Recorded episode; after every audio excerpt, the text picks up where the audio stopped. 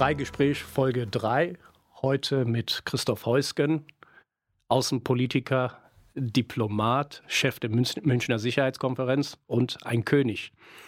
Die äh, Mitarbeiterinnen und Mitarbeiter waren etwas irritiert, als ich dich vorhin mit Majestät angesprochen habe.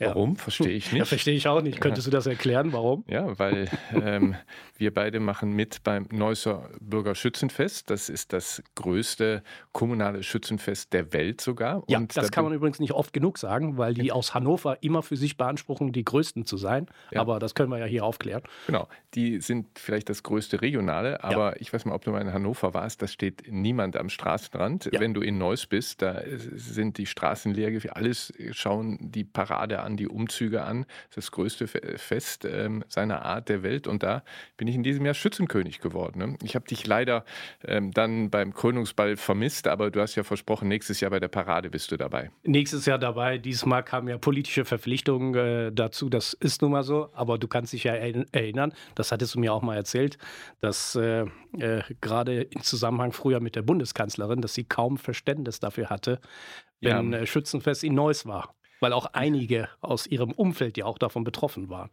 Ja, das Schützenfest und Angela Merkel, die sind eigentlich nie so richtig zusammengekommen. Hermann Gröhe ist Neusser, Annette Schawan ist Neusser und weiter. Und wir waren dann immer am letzten Wochenende im August in Neuss, haben das gefeiert und äh, sie hat ja kein Verständnis. Ich erinnere mich einmal, als ähm, ich dann mitten im Studium nach Berlin musste, weil wieder irgendwas passierte. Dann bin ich am Dienstag zu unserem letzten Tag, wo dann das Königsschießen ist, wieder Neues gewesen. Hatte der Kanzlerin aber nicht äh, Bescheid gesagt. Sie rief mich an, wollte mich sprechen und sagte, Herr Heusgen, wo sind Sie? Ich sage, ich bin in Neuss. Ja, hört dieses Schützenfest denn überhaupt nicht mehr auf? So. Aber was mich sehr gefreut hat, nachdem ich dann jetzt Schützenkönig geworden bin, kam einer der ersten Glückwünsche per SMS von der Kanzlerin. Da war ich sehr froh. Sie war sogar vor dir. Vor mir auch noch. Ja. Ah, ich dachte, ich wäre der Erste. Ja. und äh, ich meine, als, als König muss man ja jetzt das ganze Jahr auch eine ganze Reihe von Verpflichtungen noch äh, wahrnehmen. Ähm, wie kriegst du das alles äh, unter einem Hut, vor allem wenn man bedenkt, dass du nach wie vor eine sehr, sehr wichtige Funktion hast als Chef der Münchner Sicherheitskonferenz? Ja, das ist in der Tat eine Herausforderung. Also Berlin ist zwar sozusagen ein Vorort von Neuss, aber es ist schon ein bisschen weit weg. Aber ich fahre gerne nach Neuss. Ähm, weißt du, Helmut Kohl hat mal gesagt, nur wer seine Heimat liebt, ist offen für Deutschland, Europa und die Welt. Und ich habe mhm. über die Jahre hinweg, als ich wirklich auf der Welt unterwegs war, bin ich jedes Jahr Ende August, wenn es so weit es ging, immer in Neuss gewesen beim Schützenfest. Und mhm. jetzt, wie gesagt, Schützenkönig, das ist so meine, ähm, der Höhepunkt meiner Karriere. Also dagegen verblasst äh, Botschafter bei den Vereinten Nationen und äh, außenpolitischer Berater der Kanzlerin und ähnliches. Mhm. Das ist ja, das ist ja etwas, was, äh, ähm, sag ich mal, viel viele, die äh, nicht unbedingt, die nicht aus Neues kommen äh, oder aus dem Umfeld kommen, auch äh, verstehen, also wie identitätsstiftend auch äh, äh dieses Ganze drumherum ist. Also ähm, sich zu engagieren, äh, gemeinsam zu feiern, gemeinsam sich auszutauschen.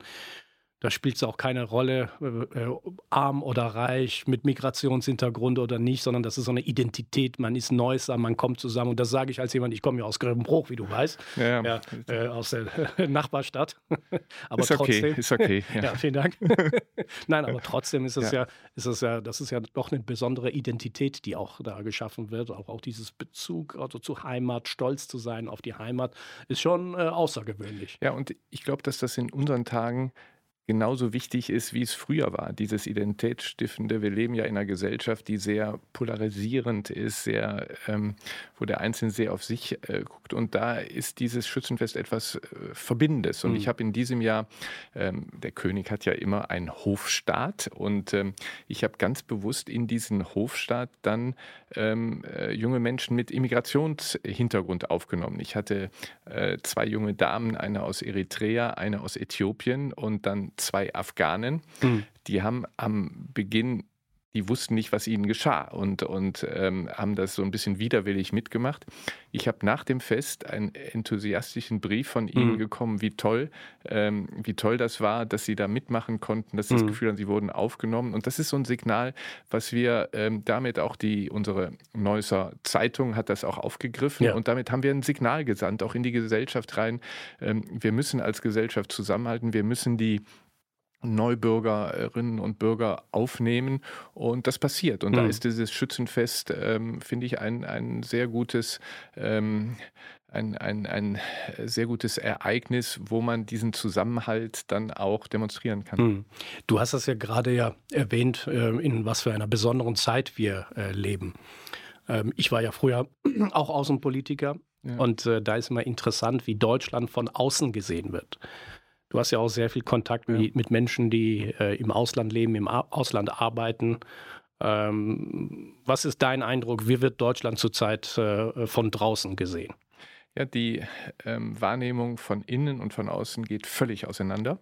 Ähm, ich habe das während der Jahre in New York, ich war ja zwischen ähm, 2017 und 2021 äh, Deutschlands Vertreter bei den Vereinten Nationen, wo ähm, ja alle Nationen zusammenkommen. Ähm, und ich war immer wieder erstaunt über das nach wie vor hervorragende Bild, das die Menschen auch in anderen Ländern von Deutschland haben. Ähm, das spielt eine Rolle, dass wir ähm, zweitgrößter Geber zum UN-System sind, dass wir viel Entwicklungshilfe mhm. geben. Damit hat aber auch zu tun, dass wir, ähm, was ähm, unsere Haltung gegenüber den vielen Ländern anbelangt, wir nicht irgendwie durch ähm, Spätfolgen des Kolonialismus äh, mhm. uns kennzeichnen, sondern wir haben das aufgearbeitet und wir werden gesehen als ein Land, für das internationales Recht sehr mhm. wichtig ist und die UNO sehr wichtig ist. Also die Leute ähm, schauen auf uns und wenn sie an Deutschland denken, so ein bisschen diese Vorurteile, ein mhm. bisschen, die man so hat, dann wird schon Deutschland als ein glückliches Land leben, in dem gefeiert wird. Ähm, Oktoberfest. Das ist mhm. jetzt erstaunlicherweise bei einigen etwas bekannter als das Neusser Schützenfest, aber wir arbeiten ähm, noch dran. Wir arbeiten dran. Ich habe übrigens dann, als ich bei der Kanzlerin war, die Gelegenheit genutzt, auch ausländische Botschafter hier hinzubringen äh, die dann Ehrengast waren, amerikanische mhm. Botschafter, englische, französische, chinesische Botschafter, ja. du erinnerst dich und sowas. Die reden heute noch davon ne, und mhm. sagen, wie toll das ist und, und wie sie auch dieses Fest ähm, schätzen. Also zurück drauf, der Blick auf Deutschland ist, ähm, ist, ist positiv. Worauf wir nur achten müssen, wenn wir jetzt ein bisschen in die Politik ähm, einsteigen, ist, dass wir ähm, bei dem Blick auf die Welt ähm, äh, ähm, müssen wir uns immer wieder auch in die Schuhe ähm, der anderen Staaten setzen. Mhm. Also wenn wir zum Beispiel jetzt, ich weiß, wir sind uns ja einig, wenn wir ähm, den Angriffskrieg Russlands auf die Ukraine verurteilen, wenn wir Sanktionen gegen Russland und, und wenn wir da sehr hart reagieren. Ähm, viele Länder im globalen Süden ähm, haben da eine gewisse äquidistante Haltung. Die mhm. sind ähm, sehr betroffen von den Folgen, nämlich hohe Energiepreise, mhm. hohe Nahrungsmittelpreise. Die sind auch natürlich Opfer ähm, des Klimawandels ähm, in Afrika vor allen Dingen Trockenheit und das führt zur Flucht von Bevölkerung. Und da wird auf uns geguckt und wird gesagt, also hier, das ist bei euch in Europa, ist das passiert. Ihr habt diese Auseinandersetzung mit Russland. Jetzt sorgt auch dafür, dass das zu Ende geht, weil ähm, wir sind ähm, gestraft von den, von den Folgen. Und da müssen wir uns reinversetzen in die Sorgen dieser, dieser Länder. Hm. Wir haben ja früher immer gesagt, oder wir, wir definieren nach wie vor ja deutsche Außenpolitik. Wir sagen, deutsche Außenpolitik ist interessengeleitet und äh, werteorientiert. Ähm, bist du der Meinung oder wie ist, wie ist deine Beobachtung? Ähm, waren wir in den letzten Jahren oder auch jetzt, sind wir äh, uns überhaupt darüber im Klaren, welche Interessen wir haben in der Welt? Und ist es nicht so, dass äh, jetzt, ich meine, es ist immer leicht, die Dinge aus der heutigen Perspektive ja. zu bewerten. Ähm, ist es nicht so, dass äh, wir eigentlich in Deutschland über viele Jahre bestimmte Themen auch, ob jetzt Umgang mit Russland, Umgang mit China oder wenn, wie, wie wir den, den, Iran sehen, dass wir oft auch vielleicht ähm, auch eine gewisse Naivität hatten insgesamt in der, in der Politik, in der Außenpolitik? Ja, also ähm, insgesamt, was ähm, unsere Außenblick anbelangt, so ist es schon richtig, dass wir wertegeleitet sind, wobei ich bei Werten, ähm, das ist ja ein, ein, komplexer Begriff für mich, ähm, äh, manifestieren sich Werte, indem wir ähm, uns einsetzen für die regelbasierte Ordnung. Mhm. Also meine Werte sind letztlich, oder die Werte, für die Deutschland steht, äh, ist letztlich die ähm, Allgemeine Erklärung der Menschenrechte, ist die Charta der Vereinten Nationen. Wir haben ein Interesse daran, dass diese regelbasierte Ordnung sich durchsetzt. Und daran sollten wir uns orientieren. Ähm, und äh, das sollte auch immer der Maßstab sein, auch aufgrund unserer Geschichte. Wir haben ja eben äh, international mit Füßen getreten. Wir haben die Konsequenzen nach dem Zweiten mhm. Weltkrieg äh, gezogen. Wir haben ein starkes Grundgesetz. Wir tragen in Europa unsere Streitigkeiten nicht mehr auf dem ähm, hier auf dem Battlefield, auf mhm. dem, sondern ähm, wir gehen nach mhm. Luxemburg zum Europäischen Gerichtshof. Das ist was, was wir auch für New York, für die UNO wollen.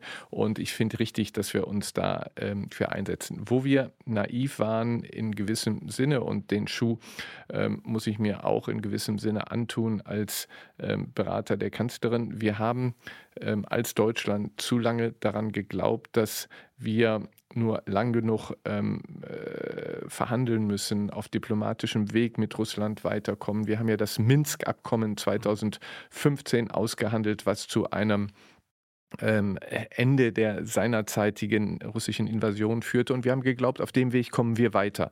Wir haben geglaubt, Wandel ähm, durch Handel geht. Wir haben ähm, ja auch nach Minsk, wir hatten dieses Minsker Abkommen im Februar und im Laufe des Jahres haben wir gesagt, ja, das geht jetzt mit Russland wieder. Wir können Nord Stream mhm. 2 auch abschließen. Da war der Druck der Wirtschaft, der Politik, ähm, der meisten Parteien auch da waren wir zu naiv. Wir haben nicht äh, geglaubt und wir tun uns heute immer noch schwer mhm. damit bei dem Gedanken, nein, da sitzt jemand, im Kreml, dem ist internationales Recht völlig mhm. egal. Das ist jemand, für den ist Frieden kein Selbstzweck. Das ist, da sitzt jemand, der an der Macht bleibt, indem er auch den Krieg weiter mhm. fortführt, mhm. weil er ihn darstellt als einen Krieg ähm, gegen Russland. Mhm. Ähm, dieses Narrativ ist ja ein völlig anderes mhm. in Moskau, als es bei uns ist.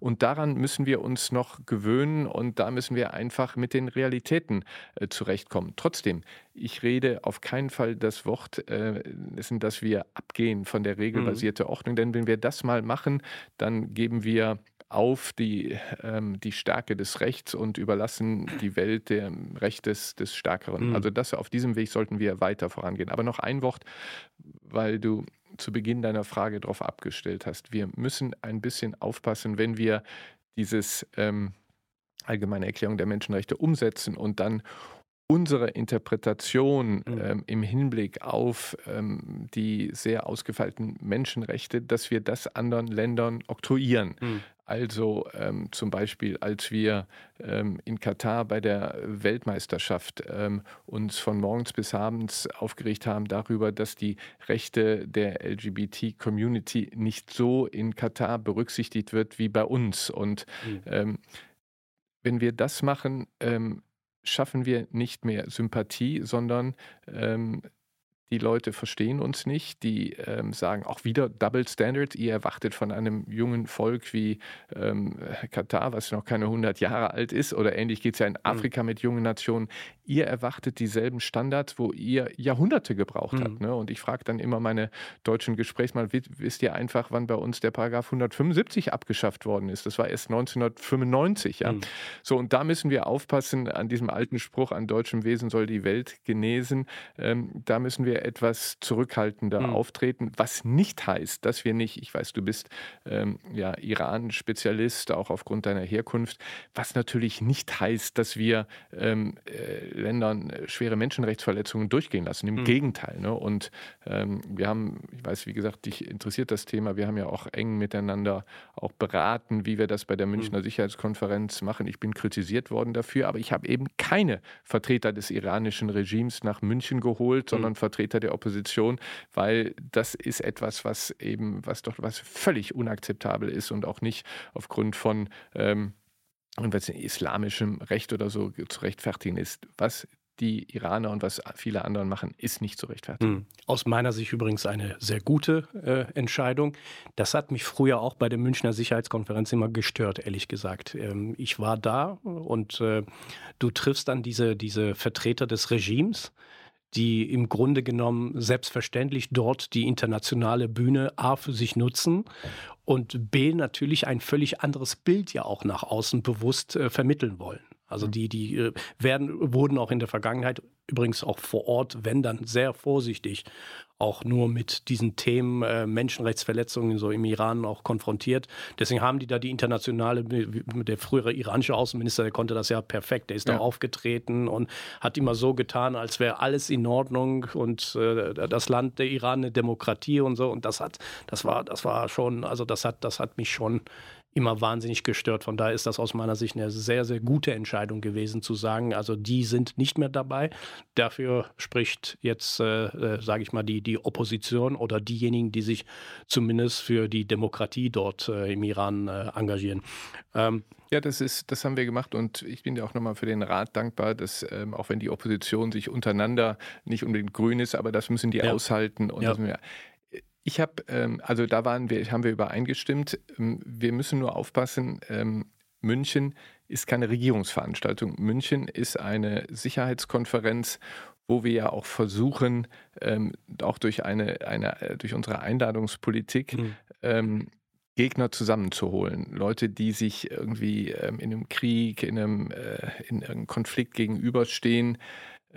Denen die Möglichkeit zu gehen, so mal in den Hinterzimmern des Bayerischen Hofes zusammenzukommen mhm. und dann ihre Differenzen auszutragen. Von daher ähm, muss man auch manchmal in den sauren Apfel beißen und Leute einladen, die du vielleicht nicht zu dir nach Hause äh, mhm. nach Griffenbruch holen würdest, sondern du musst dann, ähm, ähm, du musst da auch mal einen sauren Apfel. Aber es gibt eben Grenzen und die waren äh, aus meiner Sicht im letzten Jahr beim Iran ähm, unterstrichen. Aber ähm, wir haben noch keine Entscheidung getroffen, aber wenn man jetzt sieht, wie auf einmal zwischen Saudi-Arabien und Iran jetzt wieder was läuft und ähm, Iran ist jetzt aufgenommen, BRICS und so. Man muss sich schon die Frage stellen, wenn man zum Beispiel ähm, möchte, dass der Jemen-Konflikt gelöst wird ähm, und dass das Leiden der Menschen da aufhört, muss man da nicht irgendwie Iraner und, und Saudis vielleicht zusammenführen? Also ich will jetzt, ähm, ähm, ich enttäusche dich da vielleicht ein bisschen so, aber ich muss diese Entscheidung muss man immer wieder mhm. neu ähm, überlegen. Aber im letzten Jahr und nach diesen schrecklichen Menschenrechtsverletzungen, nachdem hunderte ähm, Demonstranten mhm. brutalst umgebracht worden sind, fand ich, und da waren wir uns einig, mhm. das wäre das völlig falsche Zeichen gewesen, jetzt Vertreter dieses Regimes, Regimes einzuladen. einzuladen ja. Ja. Warum ist eigentlich dieses, äh, also warum ist eigentlich die Münchner Sicherheitskonferenz so erfolgreich? Ich meine, die Leute, die schon äh, länger dabei waren, also ich kann mich erinnern, wie oft man Gänsehautmomente allein in diesem Hauptraum auch ja. erlebt hat. Kann mich an äh, Diskussionen erinnern, die wirklich wahnsinnig auch leidenschaftlich vor Ort geführt wurden. Ich werde nie vergessen, beispielsweise, wie der israelische Ministerpräsident äh, Netanyahu bei seiner Rede einen Teil einer abgeschossenen iranischen Drohne hochhielt ja. und dann in die Richtung der iranischen Delegation fragte, kennen Sie das? Ja. Wobei die meisten von denen zu dem Zeitpunkt auch nicht im Raum waren, ja. äh, bewusst. Aber äh, sind das diese Gänsehautmomente? Sind das die Gespräche, die letztendlich zustande kommen? Was ist so besonders an der Münchner Sicherheitskonferenz? Also ähm, ich kann mir diese ähm, Feder nicht an den eigenen äh, Kopfschmuck äh, antun, weil das meine Vorgänger erreicht haben. Und ähm, das hat sich so entwickelt. Es war zu Beginn, wir feiern im nächsten Jahr unser 60. Ähm, Jubiläum. Und es war zu Beginn eine Konferenz, in der der Gründer der Münchner Sicherheitskonferenz, Ewald von Kleist, der war im Widerstand gegen Hitler ähm, in, den, in den Streitkräften, der hat ähm, in Zusammenarbeit mit den Amerikanern, das war sehr stark eine transatlantische Veranstaltung, äh, durch München versucht, ähm, nach Deutschland reinzuwirken, um den Deutschen zu sagen, also wir haben das Trauma des Zweiten Weltkrieges, aber wir müssen uns insofern davon lösen, als auch Deutschland Verantwortung übernehmen muss für die Sicherheit Europas. Es ging darum, Aufrüstung, ähm, Etablierung der Bundeswehr, ähm, äh, Mitgliedschaft in der NATO mhm. und dass wir da zu einer gewissen Normalisierung kommen. Das war ähm, Ewald von Kleist. Der zweite Vorsitzende ähm, war Horst Teltschik. Horst mhm. Teltschik mhm. war ähm, außenpolitischer Berater von Bundeskanzler Kohl und mit Architekt der deutschen Wiedervereinigung, der hat die Münchner Sicherheitskonferenz nach außen geöffnet, auch nach Osteuropa hm. ähm, geöffnet. Und Wolfgang Ischinger, mein direkter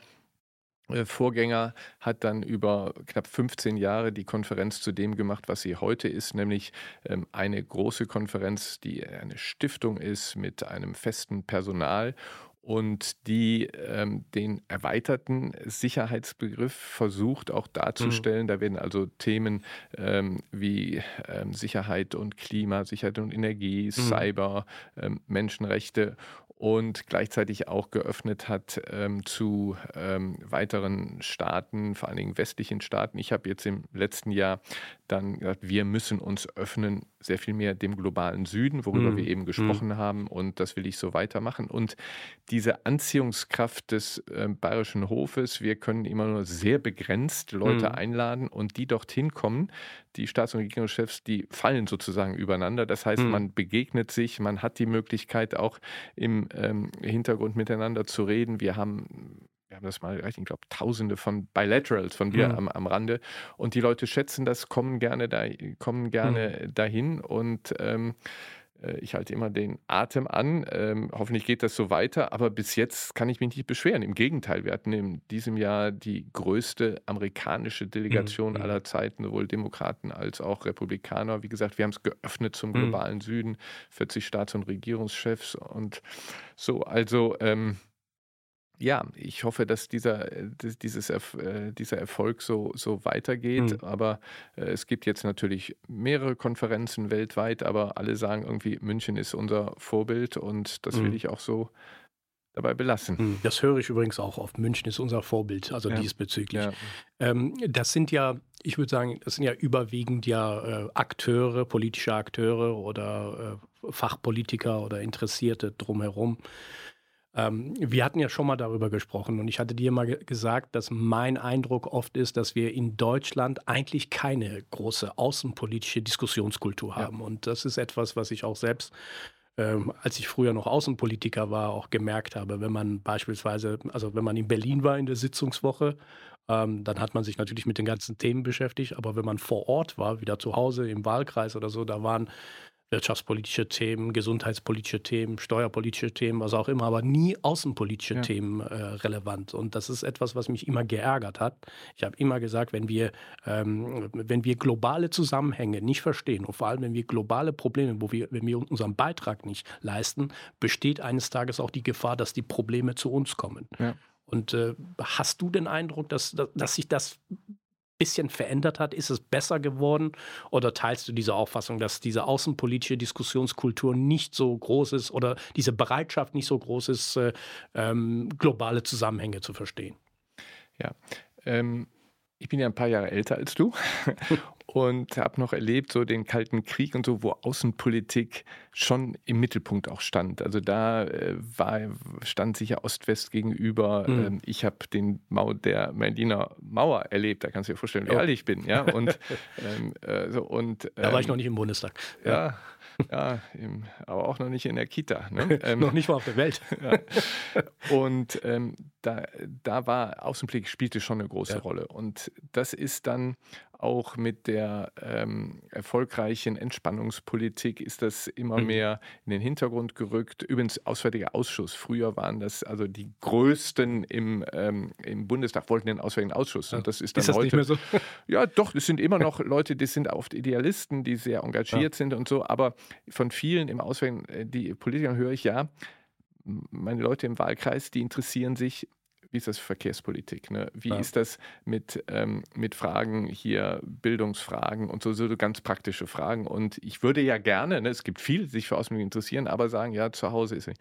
Das hat sich geändert. Ähm, ich mhm. glaube, dass der, ähm, der russische Angriff auf die Ukraine, ähm, es hat schon angefangen, glaube ich, so durch diese Flüchtlingskrise 2015, aber jetzt ganz extrem, weil auf einmal merken die Leute, der Krieg kommt mit seinen Folgen bei uns an. Ja? Flüchtlinge, ne? wir haben in Neuss sehr viele Ukrainer. Mhm. Hier in Berlin, wo wir das aufnehmen, gab es, glaube ich, an der Spitze 100.000 mhm. Ukrainer.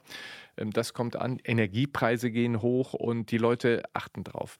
Trotzdem, es gibt so diesen Hang, ähm, weil die Außenmedienfragen auch sehr komplex sind und äh, so, dass man sich so ein bisschen auf, den, ähm, auf das Kommunale zurückzieht, was grundsätzlich gut ist, aber muss offen sein für das andere. Und wir haben ähm, mit der Münchner Sicherheitskonferenz ähm, äh, jetzt ein Jahr lang haben wir eine Veranstaltungsserie gemacht, die nennen wir Zeitenwende on Tour, mhm. wo wir ähm, in ähm, größere und kleinere Städte Deutschlands gehen, da mit Schulen, ähm, mit den regionalen Medien zusammenarbeiten, sogenannte Townhalls machen, um über diese Weltpolitik zu sprechen. Und schönste Event von allen war natürlich im Zeughaus in Neuss. Ähm, aber wir waren darüber hinaus von Hamburg und München. Mhm. Wir waren im Furt im Wald. Wir haben sehr viel auch in den neuen Bundesländern gemacht, wo der Bedarf sehr hoch ist, von Cottbus bis Rostock und mhm. ähm, Leipzig und Wittenberg. Und ich glaube, das ist wichtig, dass wir das machen, dass die ähm, auch hier unser Podcast, der ja mhm. sehr die Außenpolitik auch betrifft, ähm, ich glaube, man muss die Leute mitnehmen. Wenn man sie mitnimmt, wenn man sie, wenn sie verstehen, was die Herausforderungen sind, ist es, glaube ich, auch leichter für die Politik, dann harte ähm, Maßnahmen auch zu verabschieden, wie es ja zum Beispiel die Erreichung des 2-Prozent-Ziels ist, mhm. also dass wir für Verteidigung mehr ausgeben da äh, habe ich den Eindruck, werden Politiker, auch Abgeordnete, ähm, das auch zu Hause in ihrem Wahlkreis nur durchsetzen können, wenn die Menschen verstehen, ja, Sicherheit mhm. ist, ist wichtig. Und deswegen müssen wir diese Diskussion ähm, äh, zu den Menschen bringen und denen auch eine Gelegenheit geben, Fragen zu stellen. Mhm. Du hast ja vorhin die Zeitenwende auch ja. äh, angesprochen. Ähm, vor allem das, also die 100 Milliarden Sondervermögen, ja. ähm, die Investitionen in die Zukunft der Bundeswehr. Hm, glaubst du, dass das eine Entwicklung ist, die äh, jetzt auch ähm, nachhaltig ist, die dauerhaft auch in der Politik verstanden wurde, dass jetzt äh, auch bestimmte Entwicklungen, die man äh, übrigens parteiübergreifend in den letzten Jahren, Jahrzehnte vernachlässigt hat, dass man die äh, nicht nur nachholen soll, so, muss, sondern auch tatsächlich weiterentwickeln muss. Also ich, ähm, also mein ja. Eindruck über viele Jahre war ja, dass äh, gerade ob jetzt im Auswärtigen Ausschuss, ich kenne ja die ganzen Debatten ja. aus dem Auswärtigen Ausschuss, übrigens auch aus dem Verteidigungsausschuss. Oft existiert ja diese Vorstellung, wir leben in einer so friedlichen Welt, umgeben ja. von freundlichen Nachbarn. Eigentlich sowas wie eine Bundeswehr brauchen wir gar nicht ja. mehr. Das ist ja nicht mehr zeitgemäß. Und dann sind wir brutal mit der Realität konfrontiert worden und äh, haben jetzt alle gemeinsam festgestellt, ist zumindest mein Eindruck, ähm, dass wir jetzt was anders machen müssen. Und deswegen die Zeitenwende. Aber die Frage, ob das tatsächlich eine nachhaltige Entwicklung ist, ähm, da würde mich deine Einschätzung interessieren, ob tatsächlich deiner Meinung nach die gesamte Politik parteiübergreifend ähm, diese Veränderung, diese notwendige Veränderung auch verstanden hat. Ja, ich bin dir sehr dankbar, dass du diese Frage stellst, denn ähm, ich habe, ähm, du suggerierst das subtil etwas, ich habe ähm, nämlich Bedenken, ähm, dass das nicht so ist. Mhm. Und ähm, wir haben ja gesehen bei der Rede des Bundeskanzlers am 27. April, wo er diese Zeitenwende ja nicht nur eingeläutet hat, sondern ganz konkret gesagt hat, 100 Milliarden, ab jetzt jedes Jahr 2 Prozent und so. Ähm, hohe Zustimmungsquote ähm, bei der Bevölkerung danach. Mhm. Aber ich habe den Eindruck, die Politik hat ein bisschen ähm, äh, der Mut verlassen. Also mhm. ähm, die 100 Milliarden werden umgesetzt, ähm, aber da geht es jetzt auch schon daraus, ja, wegen, wegen Mittelknappheit werden da auch ein bisschen laufende Kosten und nicht nur die Pro Großprojekte, die wir dringend brauchen. So, und dann ist etwas ähm, eingetreten jetzt, was mir wirklich große Sorgen bereitet, und zwar, ähm, wenn wir uns die längerfristige Finanzplanung anschauen. Ähm, wir haben mit diesem Sondervermögen, wird es gelingen, in diesem Jahr noch nicht, im nächsten vielleicht, übernächsten, dass wir tatsächlich 2% unseres Bruttoinlandsprodukts für Verteidigung ausgeben. Aber dieses Sondervermögen wird ja aufgebraucht sein. Und dann müssen diese 2% aus dem normalen Haushalt kommen. Mhm. Und da sehe ich nicht, äh, bis jetzt nicht, dass die Politik in Anführungsstrichen bereit ist, diesen Schritt zu gehen. Ähm, denn das würde bedeuten, dass wir ja, wenn wir ähm, keine wachsende Wirtschaft haben, dass wir innerhalb des Haushalts ähm, umgruppieren müssen. Und da glaube ich zwar, dass grundsätzlich die, die theoretische Bereitschaft da ist, aber wenn es hart auf hart kommt, mhm. ähm, dass wir ähm, das, das nicht hinbekommen. Und die langfristige Finanzplanung geht jetzt davon aus, 2027 1,4 Prozent. Und das ist zu wenig, ja. Und da weiß ich nicht, wie die Politik es schafft, ähm, diese Diskussion zu führen, weil es natürlich dann, wie gesagt, wenn wir kein Wachstum haben, geht es die Frage, ja, wo soll das Geld denn herkommen? Mhm. Wenn man ähm, die Schuldenbremse nicht lockert, ist ja im, in der Verfassung, wofür gute Gründe sind, dann muss man aber sich fragen, wo machen wir Abstriche? Machen wir Abstriche bei der Klimapolitik? Machen wir Abstriche bei der Sozialpolitik, bei der Verkehrspolitik? Wir sehen ja jetzt schon bei diesem Haushalt, der in Anführungsstrichen ein, ein Sparhaushalt ist, wo es links und rechts knirscht. Und diese Debatte muss geführt werden. Und ähm, ich sehe gerade, jetzt am letzten Wochenende auch von Gewerkschaftsführern, wo gesagt worden ist, also wir geben viel zu viel für ähm, wir geben viel zu viel für äh, Verteidigung aus, wir müssen mehr für Soziales mhm. ausgeben mhm. und so kann ich nachvollziehen, die Argumentation. Und ähm, aber gerade auch Gewerkschaftern oder auch Sozialdemokraten rufe ich immer zu, unser großer Held, euer großer Held ist Willy Brandt. Willy Brandt ist der Architekt der Ostpolitik, aber er hat diese Ostpolitik aufgrund einer Position der Stärke gemacht. Unter mhm. einem Bundeskanzler Willy Brandt war der Verteidigungshaushalt regelmäßig zwischen drei und vier Prozent. Mhm. Und ich glaube, das müsste immer wieder auch in Erinnerung gerufen werden und wir müssen den politischen Mut haben, auch in diese Richtung zu gehen. Wie gesagt, nach der Rede von Bundeskanzler Scholz am 27. April letzten Jahres, wo er das angekündigt mhm. hat, hat er ja sehr viel Zustimmung bekommen. Aber jetzt sehe ich überall wieder ähm, Zögerlichkeiten und das ist nicht gut. Mhm. Ähm, hast du das Gefühl, ich meine, an, an, dem Tag, als die Rede gehalten wurde, übrigens an einem Sonntag im Deutschen Bundestag, das kommt auch nicht jeden Tag ja. vor, habe ich auch, glaube ich, so noch nicht erlebt, dass wir an einem Sonntag im Bundestag äh, zusammenkommen. Ähm, da war ja die äh, Bedrohung durch den Krieg ja äh, unmittelbar da. Da gab es ja gerade ja. diesen Krieg, war, war die überwiegende Mehrheit äh, in Deutschland und auch in Europa, in der Welt, war ja auch schockiert. Ähm, Hast du den Eindruck oder besteht da die Gefahr, je länger dieser Krieg dauert, desto mehr wird es auch ein Stück vielleicht europäische Normalität bis hin zu der Debatte, ähm, vor allem wenn es um die Unterstützung der Ukraine geht. Ich will das Wort Kriegsmüdigkeit nicht benutzen, ist irgendwie ein Begriff aus der Ferne irgendwie nicht, ja. nicht so schön, diesen Be Begriff zu benutzen. Aber ähm, hast du den Eindruck, dass äh, diese äh, Unterstützung, was ja auch mit der, mit der Zeitenwende-Debatte ja auch zu tun hatte, ähm, dass da diese Einstellung äh, vielleicht auch ein Stück uns abhanden gekommen ist? Ja, das sieht man ganz klar. Das ist so. Das ist nicht so bei uns in Europa, das ist auch in Amerika so. Also du meinst sowohl in der Politik als auch in der Bevölkerung? Beides, Politik und Bevölkerung. Und ähm, dass die Bevölkerung das so sieht, ähm, äh, ist, glaube ich, nachvollziehbar. Es ist aber dann Aufgabe der Politik, immer wieder darauf hinzuweisen, dass die Gefahr ähm, nicht ähm, weg ist, sondern mhm. sie besteht weiter. Und Wladimir Putin hat ja da keine Zweifel dran gelassen. Wladimir Putin hat gesagt, die größte Katastrophe des letzten Jahrhunderts war der Untergang der Sowjetunion.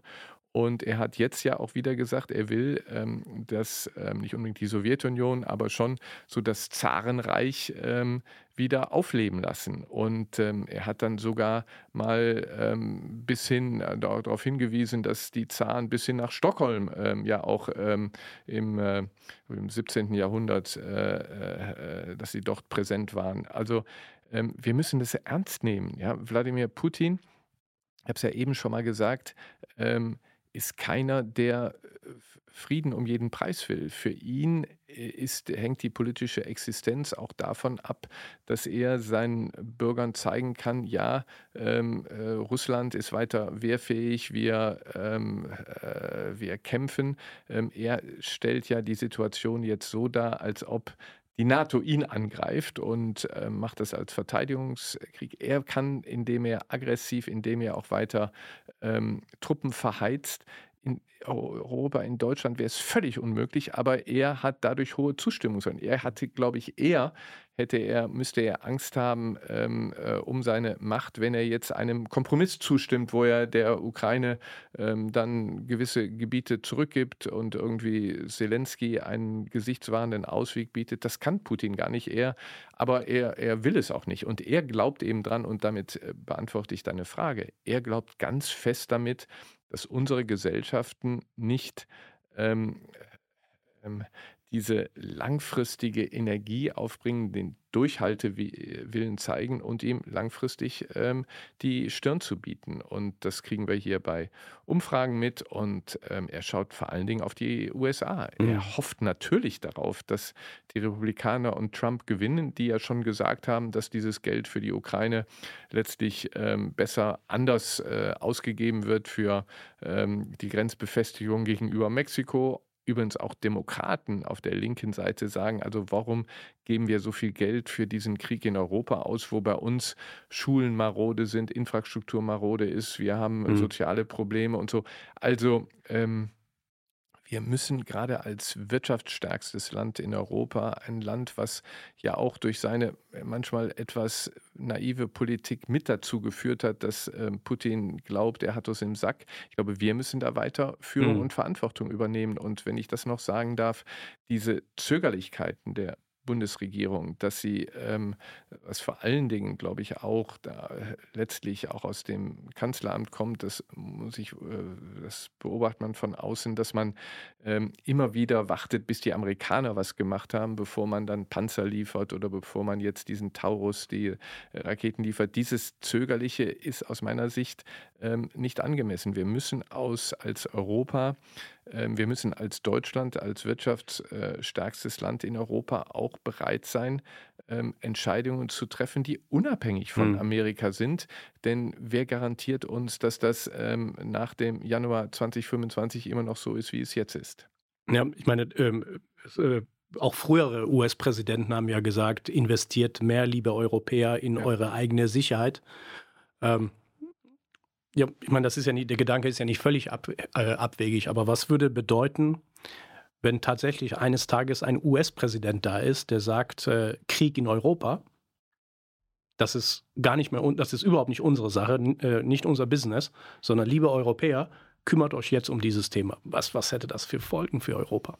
Ja, das ist keine theoretische Frage. Ich war dabei, als im ähm, Frühjahr 2017 ähm, Präsident Trump seine erste Reise nach Brüssel und zum NATO-Hauptquartier äh, gemacht hat. Und ähm, seinerzeit haben alle erwartet, dass Trump jetzt ein feierliches ähm, ähm, ähm, Gelübde sozusagen ablegt. Ja, Artikel 5, also der Beistandspakt ist uns heilig und wir werden die NATO, die NATO ist unser wichtigstes äh, Sicherheitsorgan ähm, wir halten am transatlantischen Bündnis fest. Nein, Trump hat gesagt, pass auf, wenn ihr nicht, ähm, wenn ihr jetzt nicht eure, äh, euren äh, Beitrag zahlt, ähm, dann bis hin zu verlasse ich die NATO. Ja? Und warum sollte Trump, wenn er wiedergewählt wird, dann wieder nach Brüssel kommt, wenn er sich die Zahlen ähm, vorlegen lässt und sieht, dass ähm, Deutschland hat 2017 vielleicht 1,3 Prozent und ähm, hat dann in der Planung für 2027 1,4 Prozent.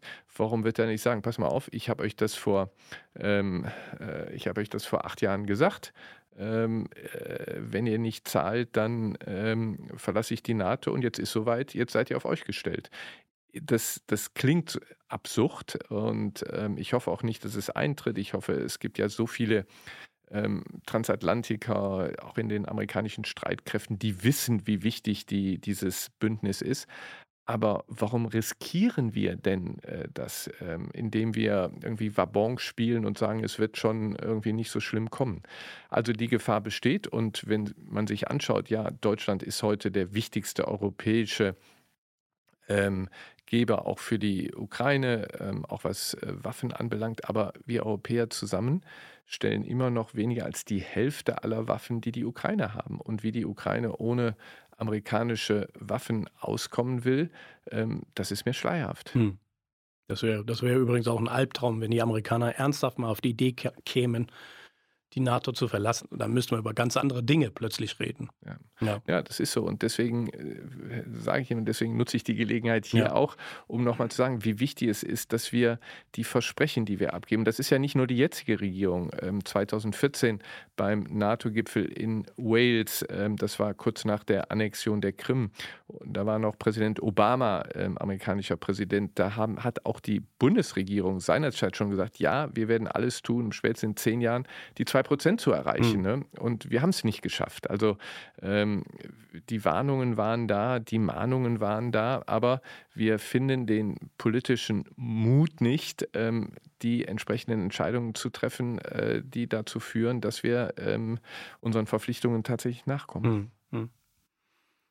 Wir könnten jetzt äh, ewig hier über außenpolitische Themen, auch Wir nochmal über das Schützenfest reden. Über ja? Schützenfest, das ist jetzt genau, ein bisschen zu ja, kurz gekommen. Ist zu kurz gekommen, definitiv. ähm, wollte noch sagen, ähm, es ist ja auch mit Blick auf die äh, vergangenen außenpolitischen Debatten, ähm, ich habe bei mir selbst auch festgestellt, eine ganze Reihe von Prognosen, die man auch früher abgegeben ja. hat. Die Dinge sind anders gekommen. Also ich kann mich erinnern, ich wurde gefragt, ob ich so etwas wie Brexit für möglich halte. Und damals habe ich gesagt, so etwas in der heutigen Welt ja unvorstellbar. Ich habe übrigens auch nie gedacht, dass jemand wie Trump ähm, überhaupt die Chance hätte, nominiert ja. zu werden als Präsident und geschweige denn, dass er Präsident wird. Und äh, den Krieg in der Ukraine übrigens. Äh, ich war immer sehr kritisch gegenüber russischen Positionen. Du erinnerst, ich war auch sehr kritisch beim Thema Nord Stream 2. Aber den Krieg in der Ukraine habe ich so nicht kommen sehen. Ich war immer der Meinung, äh, Putin weiß, dass das ein großer, auch strategischer Fehler für ihn selbst äh, und für seine eigene Politik, für sein System wäre. Und trotzdem, und trotzdem ist es passiert. Ja, und da müssen wir die, die, die Folgen daraus ziehen, dass vieles, was wir nach dem Motto, es kann nicht sein, was nicht sein darf, ähm, nein, ähm, wir müssen uns auf sowas, ähm, auf sowas einrichten. Und wir haben jetzt noch gar nicht über China gesprochen. Ja. Ja? Und ähm, wir haben uns ja auch wirtschaftlich ähm, in eine ähnliche Abhängigkeit, wenn man die Breite der Wirtschaft anbelangt, mhm. sogar in eine größere Abhängigkeit von China bewegt. Ich finde es richtig, dass wir ähm, als exportgestützte ähm, Nation, wir leben vom internationalen Handel und so, dass wir ähm, das über die Jahre hinweg äh, mit China auch intensiviert haben. Das ist unserem Wohlstand, ähm, ähm, hat das sehr äh, geholfen. Aber auch da müssen wir sehen, dass wir ähm, nicht ähm, nur ähm, äh, unsere, unsere Wetten alle auf ein Pferd setzen. Mhm. Wir müssen diversifizieren. Ich glaube, jedes Unternehmen muss sich heute auch in angesichts dessen, was in Russland passiert ist, fragen, wie ähm, stehe ich da, wenn heute von heute auf morgen irgendwie der chinesische Markt wegfällt. Und das mag ja sehr ähm, unwahrscheinlich klingen, mhm. aber alles das, was du vorher gesagt hast, war genauso äh, mhm. unwahrscheinlich. Und wir sehen jetzt, dass China große Probleme hat. Ähm, es hat Probleme, wirtschaftliche Probleme ähm, im ähm, Immobilienbereich. große, der Immobilienmarkt ist zusammengebrochen. Unzufriedenheit in der Bevölkerung mit großer Jugendarbeitslosigkeit. Es gibt derzeit politische Tumulte, die wir gar nicht mitbekommen. Da ist der Außenminister verschwunden, da ist der Verteidigungsminister ja. verschwunden. Ja. Präsident Xi und auch der Premierminister reisen beide nicht zur, ähm, ähm, mhm. zur UNO-Generalversammlung. Da ähm, braut sich was zusammen innenpolitisch, ob das ein Machtkampf ist oder es ist denn ähm, gerade Präsident Xi, der sich ja ähm, als äh, der künftige ähm, sozusagen ähm, Weltherrscher äh, sieht. Also China möchte ja schon irgendwie die USA ablösen als die ähm, Macht, die ähm, in der Welt äh, dominiert, dass er die Gelegenheit der UNO-Generalversammlung, wo sonst alle Präsidenten, Premiers dieser Welt sind, nicht, das zeigt, es gibt Probleme zu Hause. So.